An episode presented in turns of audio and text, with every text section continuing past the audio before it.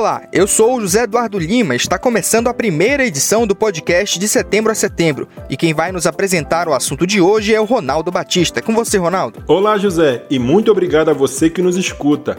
Hoje nós vamos falar de um assunto seríssimo. Neste mês ocorre a campanha do Setembro Amarelo.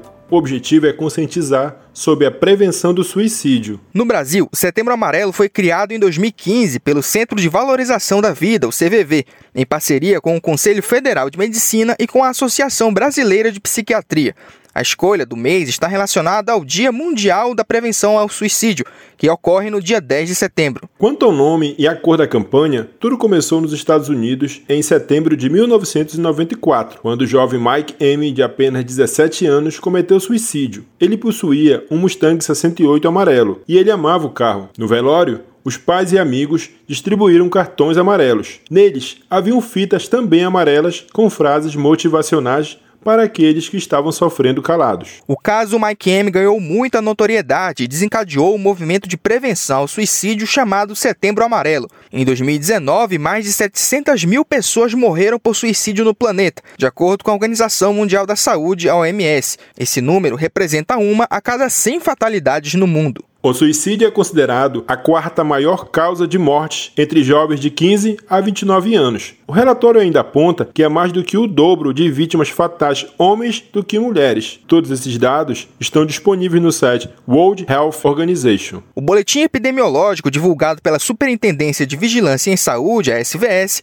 aponta que o Amapá acompanha a média nacional de suicídios. Porém, Macapá supera com folga essa margem. Apesar de que falar sobre suicídio seja algo delicado, é necessário que haja discussões sobre esse tema. Isso nos ajuda a entender as causas e consequências dessa doença tão terrível, além de que possamos nos ajudar no combate a essa condição. Para a gente entender melhor algumas situações, chamo aqui a psicóloga Aline Carina, da Coordenadoria Municipal de Juventude de Santana. Olá, Aline! Como podemos identificar os sinais de que alguém precisa de ajuda? Olá, ouvintes de setembro a setembro nós podemos identificar diversos sinais, como tristeza persistente, dificuldade de comunicação, é, preferir ficar isolado, perder interesse de atividades que tanto gostava, atividades, tanto atividades físicas como atividades laborais, pensamentos negativos, é, oscilação de humor, irritabilidade, achar que é um problema para todos, ter uma visão negativa de si.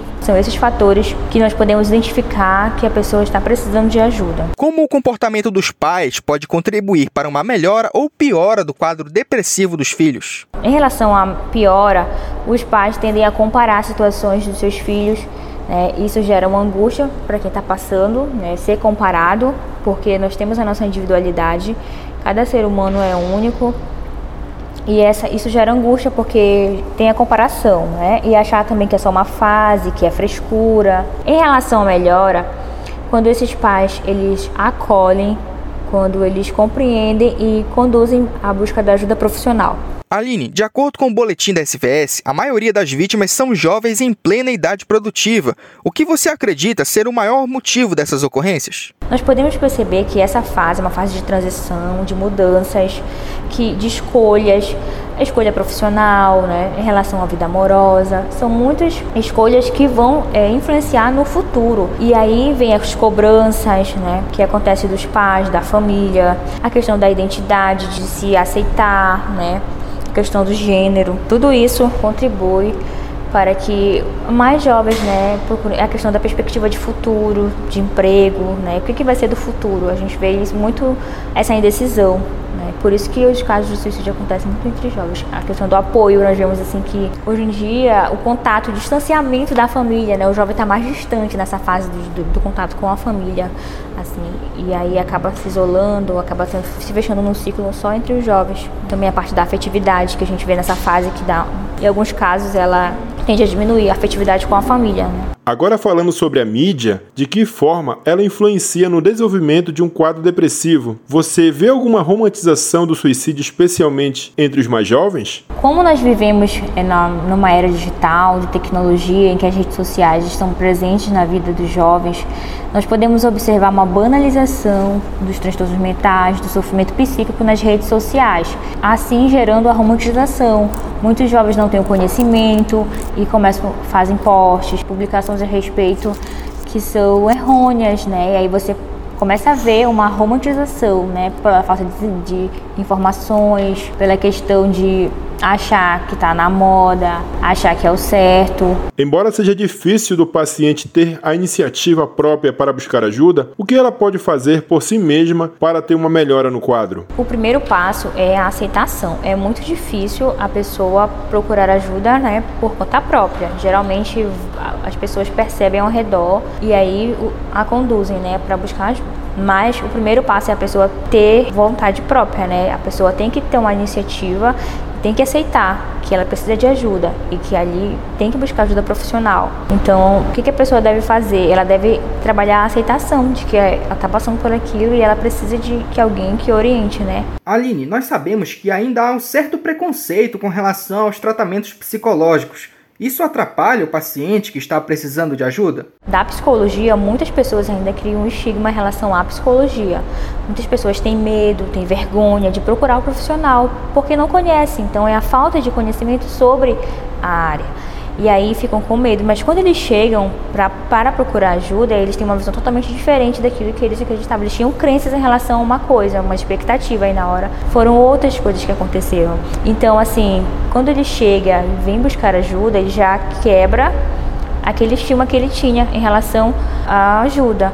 E aí vai se acostumando, vai vendo que é bom, que é produtivo e que vai ajudar, vai conduzir para a melhora. Agora falando especificamente sobre o Setembro Amarelo, como você acha que a campanha pode contribuir para a criação de políticas públicas sobre saúde mental que se estendam durante todo o ano, é claro? Eu acho muito importante porque a campanha ela pode é, vários projetos, rodas de conversas, oficinas terapêuticas. Então, quanto mais se debater, quanto mais se conscientizar, mais pessoas vão procurar, mais pessoas vão ficar informadas e aí isso vai gerar, né, um certo interesse das autoridades, um certo interesse para que fomentem cada vez mais essas campanhas, para que façam um trabalho, né, para que invistam, né.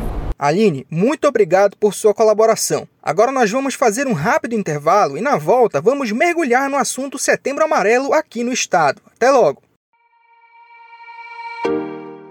Mulher, fique atenta aos sinais do seu corpo, como inchaço, vermelhidão e dor nas mamas. Esses podem ser sintomas do câncer de mama. Se perceber algo fora do normal, procure um médico. A prática de exercícios físicos e boa alimentação auxilia na prevenção de vários tipos de câncer.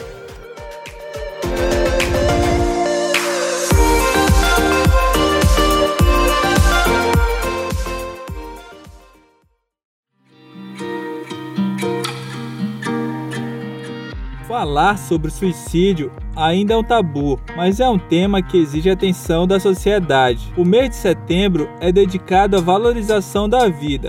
Setembro Amarelo é uma campanha que ocorre em todo o país para conscientizar e prevenir. Busque ajuda profissional, você não está sozinho.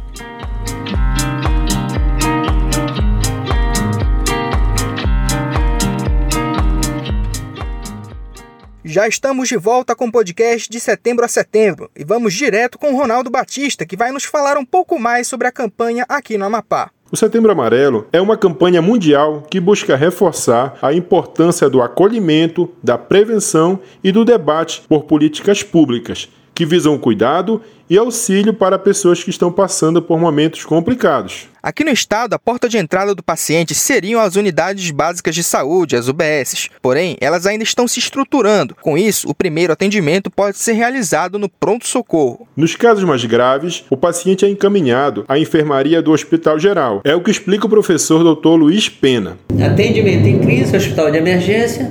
Hospital de emergência, se não tiver melhora em 72 horas, ele indica para a enfermaria psiquiátrica, né? Se melhorar, ele é, tem encaminhamento para os CAPs. O CAPs álcool e outras drogas, CAPs gentileza, que é o CAPs transtorno, CAPs infância, aqui em Macapá, que é lá nas Pedrinhas. Em Santana tem um CAPs IJ e um CAPs AD também. Os CAPs são os Centros de Atendimento Psicossocial. Eles foram implantados no Brasil na década de 80 e regulamentados em 1992. De acordo com a Fiocruz, os CAPs visam recuperar a saúde mental do paciente e reintegrá-lo à família e comunidade. Como você ouviu na fala do professor Luiz Pena, existem diversos tipos de CAPs. Vamos explicar cada um deles agora de acordo com as informações do Ministério da Saúde. O CAPS 1 dedica o atendimento a todas as faixas etárias para transtornos mentais graves e persistentes. Essas unidades atendem cidades e regiões com pelo menos 15 mil habitantes. No CAPS 1, há também o uso de substâncias psicoativas. O CAPS 2 tem as mesmas características do CAPS 1, mas atende locais com pelo menos 70 mil habitantes. O CAPS I é destinado a crianças e adolescentes em regiões a partir de 70 mil habitantes. Agora, falando sobre o CAPS AD álcool e drogas, ele também atende localidades com 70 mil ou mais habitantes. Está disponível a todas as idades e, como você pode imaginar pelo nome, é especializado em transtornos causados pelo álcool e outras drogas. O CAPS 3 está em locais com 150 mil habitantes ou mais. Um dos destaques é o atendimento com até cinco vagas de acolhimento noturno e observação. Também está disponível a todas as faixas etárias. Por último, há o CAPS AD3, álcool e drogas, que além do atendimento, tem de 8 a 12 vagas de acolhimento noturno e observação. Funcionam em locais a partir de 150 mil habitantes 24 horas por dia. Porém, com a pandemia, o atendimento via CAPS sofreu algumas alterações. A coordenadora Silvia da Costa explica um pouco mais sobre o que mudou no período. Nos CAPs, teve que ter a necessidade de ter uma redução né, de, de atividades. Né? Os funcionários em si começaram a trabalhar por, por escala, tipo, não ir todo mundo no mesmo horário. Né, deu uma redução e fazer o atendimento intercalado durante a semana, mas não parou. Só que aí muda a visão um pouco do CAPS, né? O CAPS ele é oficina terapêutica, é grupo terapêutico, né, aquele relacionamento com o usuário dentro do serviço.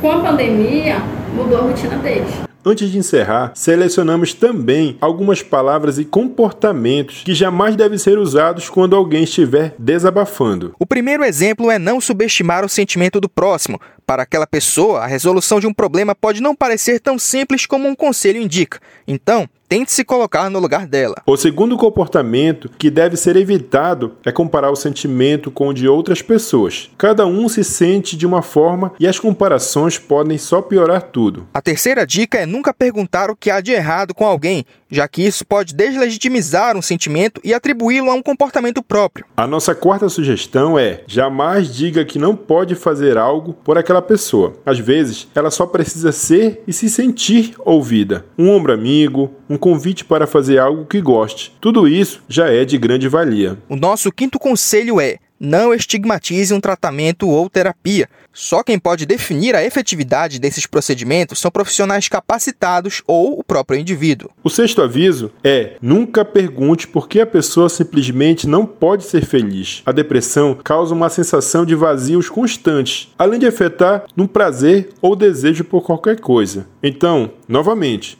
as soluções não são tão simples. O sétimo vacilo é culpar o paciente pela condição em que se encontra. A depressão pode ter várias causas e nenhuma está relacionada à fraqueza. Esse é provavelmente o maior erro que podemos cometer. Todas essas e outras dicas estão lá no site medley.com.br e são baseadas em uma entrevista à psiquiatra Ana Paula Carvalho em 2018. Bom, muito obrigado por ter ouvido até aqui. Esse é um assunto que merece nossa atenção e exige que sejamos mais receptivos com as pessoas. Para encerrar, vamos deixar a fala da Silvia da Costa, que inspirou o nome do nosso podcast. Estamos com o planejamento de realizar uma feira, né, falando somente sobre suicídio. Só que o nosso objetivo não é só fazer movimento de falar sobre suicídio, porque o suicídio não é só em setembro. Então, nossa temática é até é, setembro amarelo, de setembro a setembro. Esse podcast foi produzido por Bárbara Ribeiro, José Eduardo Lima Andrew Rodrigues, Mayra Carvalho e Ronaldo Batista. Muito obrigado por sua audiência e até a próxima.